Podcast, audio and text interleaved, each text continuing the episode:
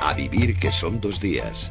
Montserrat Domínguez. la vida que me ha dado tanto, me dio dos luceros que cuando los abro, perfecto distingo lo negro del blanco y en el alto cielo su fondo estrellado en las multitudes el hombre que yo amo. Pasan 15 minutos de las 11 de la mañana, de las 10 en Canarias, y no es esta la hora habitual del Club de Lectura, porque habitualmente lo celebramos los, los sábados, este, este encuentro, este cónclave casi, podríamos eh, decir, pero bueno, ayer estuvimos en el Congreso, así que toca hoy el Club de Lectura. ¿Qué tal, Manu Verastegui? Pues muy bien, muy buenos días. Muy buenas. Ayer Hola, estuvo bien lo del Congreso, pero allí había demasiada bulla para hablar de libros. Es ¿eh? verdad, es verdad. Sí. Compensa trasladarlo hasta el domingo. Por cierto, que lo haremos también el próximo domingo. Domingo, recuerdo a todos los seguidores del club, porque tenemos a Carlos Ruiz Zafón con su última novela y la vamos a comentar con los oyentes. Hola, Oscar López. ¿Qué tal? Bien, ¿cómo estás? De Pues- domingo. Pues, mm, extraño, ¿no? Extraño, ¿verdad? Claro, se te ha hecho Manu raro. no, porque también está aquí los domingos, pero para Sí. mí resulta un poco extraño, pero como siempre un placer. Oye, qué bien escuchar a Violeta Parra. Sí. ¿eh? Y además tampoco hace falta saber mucho para saber por qué traemos a Violeta Parra. Claro, ¿eh? porque La- su hermano Nicanor Parra es el flamante premio Cervantes. Sí. Hombre, yo creo que Nicanor... ah, Primero que hay que decir que es un premio absolutamente merecido. Ya sabéis también que Nicanor Parra es un eterno candidato también al premio Nobel. Mm. Yo creo que ya le correspondía y francamente un premio merecidísimo el de este poeta chileno. Bueno, Manu está entusiasmado porque Sí, a raíz de conocer la noticia se ha puesto a, a hurgar, a buscar a poemas de Parra. Y- Buenísimo, Manu. y- ay, he alucinado, de verdad. Se lo recomiendo a todo el mundo que además no sea lector habitual de poesía, porque no tiene nada que ver con la poesía No. habitual. Es la antipoesía, Es muy fácil de Sí, leer, es- tiene mucho sentido del humor. Por ejemplo, tiene un poema sobre el premio Nobel, que dice el premio. Nobel me lo tenían que haber dado a mí. Muy bueno, además muy utiliza muy bien todo el tema del humor y todo el tema del lenguaje coloquial, ¿no? Sí, y sí, es cierto lo que comentaba ahora Monse, ¿no? Un poco es el gran representante de la antipoesía, que para, bueno, para Mm. que nos entendamos así a grandes rasgos es un poco esa poesía que se despoja, ¿no? De todo lo que tiene, pues de solemne, vamos a decir, Eso de tono grave. ¿no? Mira, a mí, me- si me dais un segundito, Sí. leería un poema que es una declaración de principio suyo que dice: Durante medio siglo la poesía fue el paraíso del tonto solemne, hasta que vine yo y me instalé mi- con mi montaña rusa. Suban si les parece. Claro que yo no respondo si bajan echando sangre por boca y narices. ¿Eh? No está mal, ¿eh? Ahí El paraíso queda del tonto eso. solemne, qué manera. Bueno, tenemos que dedicar algún club de lectura a la poesía, que hace Sí, tiempo que no hablamos sí. de él. Es Ahora, justo. ahora me gustaría que nos ocupáramos de otra cosa, de un libro, nuestro libro de la semana.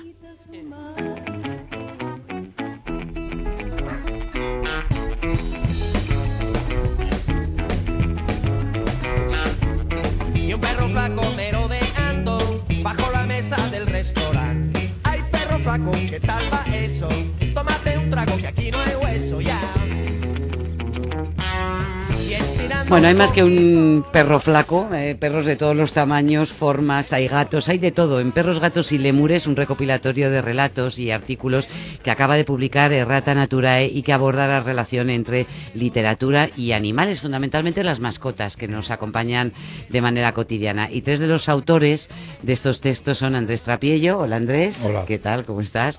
Eh, Marta Sanz, hola Marta. Hola, buenos días. Eh, Marta y Andrés están aquí en, en los estudios de Radio Madrid y desde Radio Zaragoza nos acompaña Antón Castro. ¿Qué tal, Antón? Hola, muy buenos días, muy Buenos bien, días. estupendo. Bien, bueno. Óscar, venga, explícanos qué encontramos en este Perros, Gatos y Lemures. Pues es un libro realmente llamativo, ¿eh? donde, como tú bien comentabas, el- el- todo el tema del mundo de la literatura y el mundo animal, pues van un poco de la mano.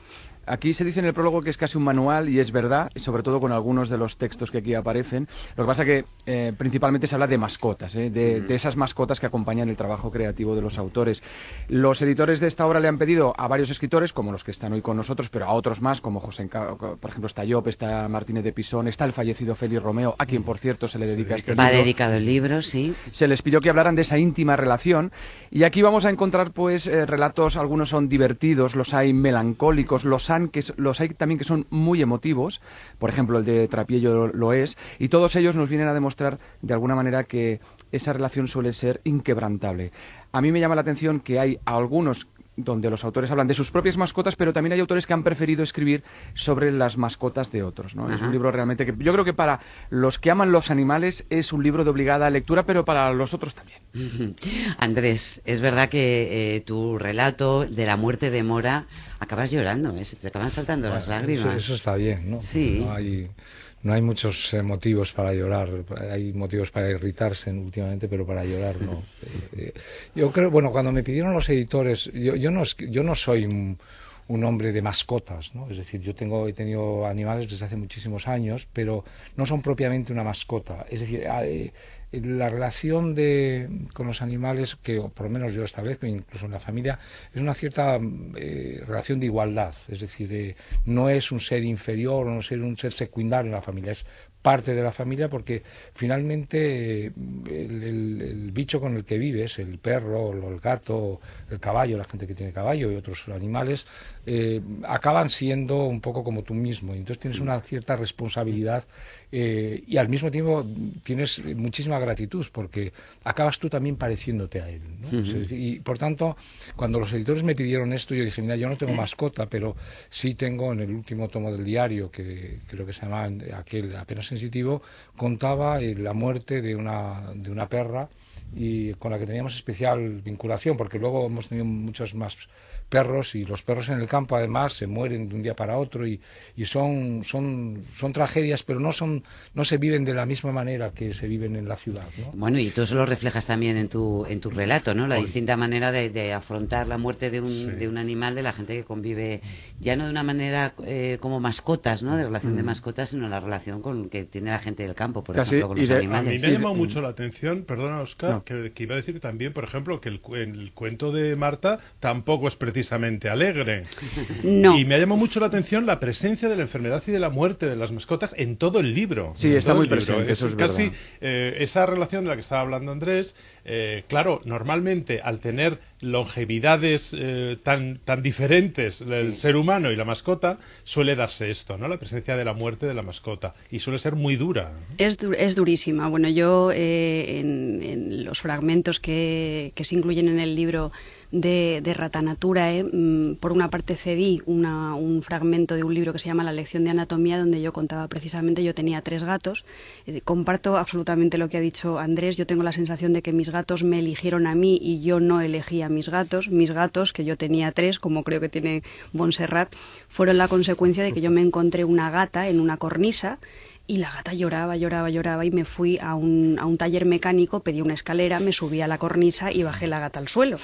Y entonces yo pensé que la gata se iba a ir libre y contenta y no, y la gata me siguió a casa y me siguió a casa porque estaba preñada. Entonces la gata tuvo tres, cua- no, la gata tuvo cinco gatos, pude repartir dos, me quedé con tres y luego lamentablemente la gata murió porque se cayó y tal. Entonces esos tres gatos yo tengo la sensación de que, de que me eligieron ellos a mí y no yo a ellos. Entonces es toda una vida. Eh, mis gatos han durado 16 años, hay una superviviente todavía que tiene, que tiene 19 y cuando los gatos se mueren, o sea, yo ahora esta gata que está muy mayor, uno tiene la sensación de que hay una época de su vida incluso que acaba.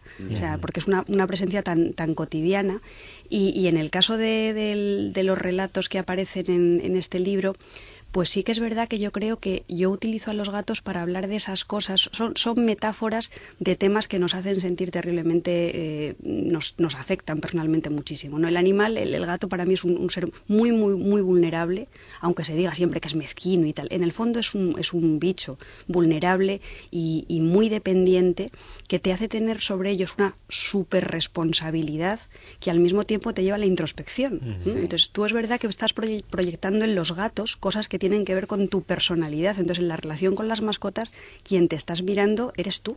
Los gatos son un poco como los hijos adolescentes, ¿no? Que te bufan de vez en cuando, Sí, pero va. luego te buscan, te persiguen. Sí, No está mal, no está es mal esa comparación. No, no. Oye, Antón, eh, eh, cuéntame, hablábamos, claro, la muerte del gato, de un animal o de un perro, de cualquier animal que haya seguido. eh, solamente algunos como Byron son capaces de, como Lord Byron, de describirla y de dedicarles un epitafio que tenga tanta hondura como el que describes tú en tu libro. ¿Nos lo puedes recitar o quieres que lo lea yo? Bueno, si quieres os leo un fragmento que Sí. dice así. Aquí reposan los restos de una criatura que fue bella sin vanidad. Fuerte sin insolencia, valiente sin ferocidad, y tuvo todas las virtudes del hombre y ninguno de sus defectos. Toma ya. Maravilloso. Absoluta animal, ¿Cómo ¿no? era esa relación de Byron con su, con su, Con eh, perro? Sí, era un perro Terranova, eh, había nacido en 1803 y se murió de rabia. Ahora que hablabais de, de enfermedades, se murió de rabia en 1808 y la verdad es que, bueno, él, él llegó a tener, como muchos escritores, un auténtico zoológico, pero desde muy pronto tuvo muchísimos animales. Entonces con este perro tuvo una relación muy especial y bueno, realmente es muy conmovedor, sobre todo la, un poco como, como cuenta Andrés, eh, que es conmovedor su historia de, de, de su perra ahí mirando gredos. Sí. Pues o sea, yo creo que es una situación, a mí me parece como muy romántica, muy cariñosa, muy, muy especial y luego eh, también entiendes eh, ese amor, eh, esa especie de misantropía hacia los hombres y ese amor hacia, hacia los animales que le lleva a decir cuanto más conozco a los hombres, más quiero a mi perro. bueno, yo creo que es una historia, a mí me ha parecido, la verdad es que es un personaje, Byron, tan contradictorio, tan fascinante, que de repente te deslumbra y te desconcierta que tenga ese amor tan grande hacia todos los animales. Y por supuesto sobre, sobre todo a, a Boatswain, que porque bueno, era, ya os digo, yo creo que es un amor, a mí me, me sorprende y bueno, sigue rastreando y ves que ha tenido muchos perros, que ha tenido, bueno, un montón de animales, ¿no? A mí estas historias en general me han dado para, para pensar un- un- una serie de cosas. Por ejemplo, el caso del relato de, de Andrés Trapiello, y lo estaba comentando él un poco como ese animal no se lo plantea tanto como una mascota, sino yo me, me da la, la sensación leyéndolo que es casi ya como un miembro más de la familia y sobre todo eso se nota en la elección del lugar donde lo van a enterrar, que ese es un pasaje muy especial también de tu relato.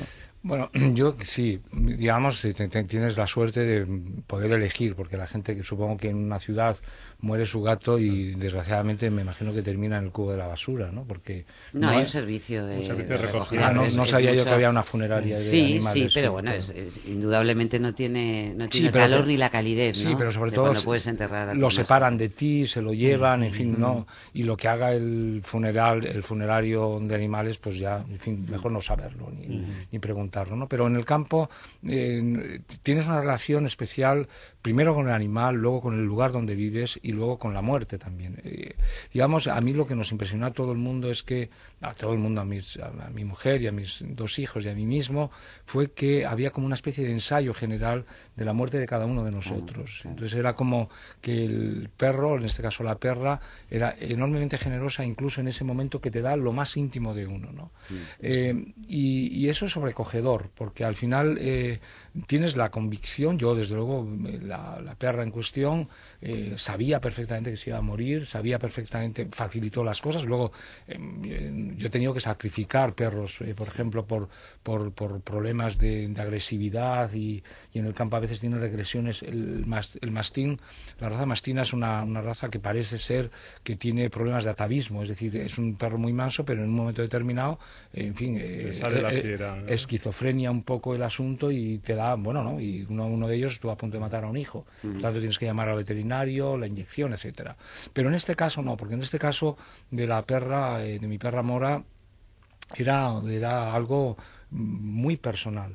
De todos modos, yo, en fin, para no abundar en esta especie de sentimentalismo de, de los animales, también he de decir que hay mucha gente que es horrenda y que tiene animales también. Es decir, y que- Yo- yo y también que- quiero hablar y que- de eso. Y, no, y que hay gente, es decir, que no, no mitifiquemos. Es decir, yo recuerdo que cuando a mí un autor que de joven me gustaba mucho, ya no luego, no me gusta en absoluto, que es Luis Ferdinand Selín, vivía rodeado de perros y gatos. Es decir, y eso no, que, eso no le hacía mejor, al contrario. Es decir, que a mí me, le hacía más sospechoso. Hitler tenía dos estupendos ejemplares de, de perros lobos alemanes. ¿no? Ujú.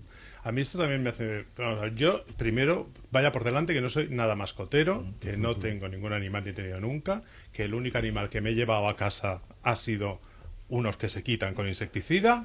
Vamos a dejarlo ahí. Entonces no acabo de entender muy bien esta relación, pero siempre tengo un poco la sospecha de que esto, esto mismo que tú estabas diciendo, que la persona que se vuelca, que vuelca mucho su amor en el animal es un poco por misantropía, por, por incapacidad quizá de entender y empatizar con el ser humano, ¿no? Yo en eso estoy un poco un poco en desacuerdo. Yo, Yo creo también, que ¿eh? eso, también. eso, eh, eso es un tópico. Eso es, eh, que es un poco la visión de que, de que el animal es un sustitutivo de cosas que tú no puedes tener. Y entonces, por ejemplo, es típica la figura de la señora que no tiene hijos y tiene un perrito al que cuida como un hijo, un gatito al que cuida como un hijo. Creo que incluso, y tú te acordarás mejor, Andrés, en Fortunata y Jacinta, Jacinta tiene gatitos y los gatitos son un símbolo de la esterilidad de, de Jacinta y todas, y todas estas cosas. Yo creo que no. O sea, quiero decir que tampoco, eh, que, que como muy bien ha dicho, ha dicho Andrés, efectivamente hay eh, seres humanos que son malísimos seres humanos que tienen bicho y hay otros que son bellísimas personas y tienen bicho. Pero no creo que haya una relación directa entre esa mm, necesidad de tener un bicho y ser una mala persona. En el libro hay un, hay un, hay un relato que a mí me hace muchísima gracia, que es el de el que habla de- del perro de Truman Capote Sí. ¿eh? y las cartas. Charlie. Charlie, eh, efectivamente, las cartas que le escribía Truman Sí. Capote a Vamos a ver, no me digas que no hay un poquito de trastorno en escribirle cartas a un perrito. Bueno, es que hay otra cosa importantísima de los animales, y es que yo creo que sí, lo que sí que son los animales es un disparadero para la creatividad. Ah. Porque como tú eh, imaginas una forma de comunicación con ellos, les asignas una personalidad y una psicología, eh, quieres hacer hipótesis respecto a lo que se estarán pensando o sintiendo, yo creo que eso a los escritores nos viene muy bien. Y luego hay otra cosa, tú has dicho que solamente te has llevado a casa unas mascotas puestas en tu propio cuerpo que se quitan con insecticida. Este libro eh, yo creo que les va a gustar mucho a las personas que tienen mascota, pero también les va a gustar mucho a las personas que tienden a hacer de los escritores sus animales domésticos. También hay una visión ver, a ver, de- explica un poco esto, Marta, que me del escritor- fascinada. Animales, del de, escritor. animales de compañía. Adopta- Animales de compañía. Domésticos escritor- no sé, pero de compañía Adopta un escritor como mascota. es una Adopta un campaña. escritor como mascota para llevártelo a la cama por las noches, leerlo. Ahora que la figura del autor y del escritor está tan demonizada, tan destruida, tan, tan devastada por, por las cosas de, de Internet y la disolución del autor, oiga, pues tra- trate usted a los escritores como, como si fueran una mascota, Ah, lléveselo, mascotas, imagine lo que piensa. Pues eso, ¿ves, ¿ves cómo sí que tienes? Bueno, hay una cosa, de todos modos, que a mí me hubiera gustado que quizás el título del libro se hubiera podido eh, a- eh, hacer uso del de uno de los libros mejor titulados de la poesía española, que es de Juan Ramón de, de Jiménez, que se titula Animal de Fondo. Eh, animal de fondo eh, hace referencia justamente a ese fondo animal frente a la cultura, es decir, a la naturalidad que todos tenemos dentro, a la naturaleza frente a la cultura. Es decir, que cómo la poesía termina siendo no un asunto cultural, sino un asunto de naturaleza. Y por tanto, hay algo que sí nos hace, que, que sí tenemos en común con los animales, que es ese fondo realmente de naturaleza. Y eso es lo que hace que pensemos, bueno, es que ese perro me ha mirado exactamente como una persona o ese gato se ha comportado de una manera Sí. exactamente humana. Y yo ya termino con esto. eh, la época de las más divertidas de mi vida, cuando tenía que sacar a mi perra a la plaza y veía que exactamente los animales, las mascotas, eran muy parecidas a los dueños. Es decir, el que era idiota era un poco también idiota. Sí, se parecen. Y Eso es una desgra- responsabilidad muy tontería. y grande. desgraciadamente, y desgraciadamente veías el perro agresivo porque el, Porque el dueño, es agresivo. era muy agresivo y, y eso mm, te retraía un poco ¿no? de, de esa comunidad. Esto- Y Antón, tú, una- tú has escrito sobre, sobre Byron, pero el, Sí, el yo- texto de Romeo eh, habla también del zoo de los Bowles, ¿no? De, Exactamente. de, de Paul Bowles, sí. Bueno, eh, yo tengo en casa eh, tres animales, tengo dos perros y un gato, y Félix venía muchísimo a mi casa y decía siempre, o lo que más le incomodaba eran los, los animales, decía siempre, su frase era aparta bicho, todo el rato, aparta bicho. Eh, él decía que con la naturaleza no se llevaba del todo bien y prefería mantener una cierta distancia, ¿no? Ya. Y la verdad es que eh, cuando estabais hablando de un poco de estas relaciones que tienen los, los escritores con los animales, yo creo que hay de todos. Hay relaciones de ternura, de ciertas anomalías. Por ejemplo, la historia de, del gato Adorno con Cortázar, que lo va Mm. viendo solamente durante tres veranos y tiene una relación especial. Sí. Los perros Eh, de Virginia Woolf. Los por ejemplo, que acaba haciendo una novela escrita desde la, desde la visión de un perro, ¿no? Sí, que es Flush, eh, Flush. la historia de Elizabeth Barrett. O sea, realmente hay historias, eso que comentabais de, de Charlie y, y Truman Capote, pero yo creo que en realidad lo que ocurre es que por ejemplo, yo a mí nunca me han gustado los animales, siempre me han dado pie- eh, miedos. He sido de esas personas que pasa un perro a mi lado y me gruñe inmediatamente. Sin embargo, haciendo un viaje, pues una cuñada mía me metió en casa primero un cocker spaniel, otro día un amigo me metió una mastina como la que hablaba hace un momento Andrés. Y la verdad es que sin amar yo a los perros, eh, reconozco que ahora tengo con ellos una relación especial. Y en mi casa hay muchos hijos, o sea, quiero decirte que no, no encuentro. Sí, no, no os buscas no, de no, sustitutivo. absoluto. bueno, yo lo que os aseguro, tanto a ti, Antón Castro, como a Marta Sanz, como a Andrés Trapillo, es que me habéis obligado a replantearme o a repensar mi relación con, con los animales que viven en, en casa con nosotros, ¿eh? que es algo para lo que sirve la literatura, por ejemplo, de vez en cuando. Os cuento las narraciones para plantearte o replantearte tu postura en el mundo y ante los demás. Y desde luego, los animales tienen alma. Yo estoy convencida, no sé vosotros, pero me da la impresión de que habéis sabido transmitir. Eso es lo que de cuenta manera, Soledad Puertolas todo el rato claro, en su texto. El alma que hay. Sí, pero que curiosamente Soledad en su texto habla de si los animales meditan o no sobre su propia muerte. Y Bueno. eso también lo ligaría con los otros relatos. Óscar Con el López. de Trapiello, sobre todo, Sí. ¿no? que Oh. habla mucho de eso. Sí, bueno, pues yo os recomiendo a todos este Perros, Gatos y Lémures, los escritores y sus animales, no necesariamente para quienes tienen mascotas, pero quienes tengan una cierta intriga por saber cuál es vuestra relación con los, con los vuestros y cómo lo transmitís. Muchísimas gracias, Andrés Trapiello, Marta Sanz y Antón Castro. Gracias ti. buena Gracias, semana. Un beso, Oscar López. Adiós a todos. Y tú no te vayas, Manu. Aquí me quedo. Porque vamos Tus a, a- no no queremos eh, dar la bienvenida a Carlos Jean que le tenemos aquí en unos en unos instantes hacemos una pausa para la publicidad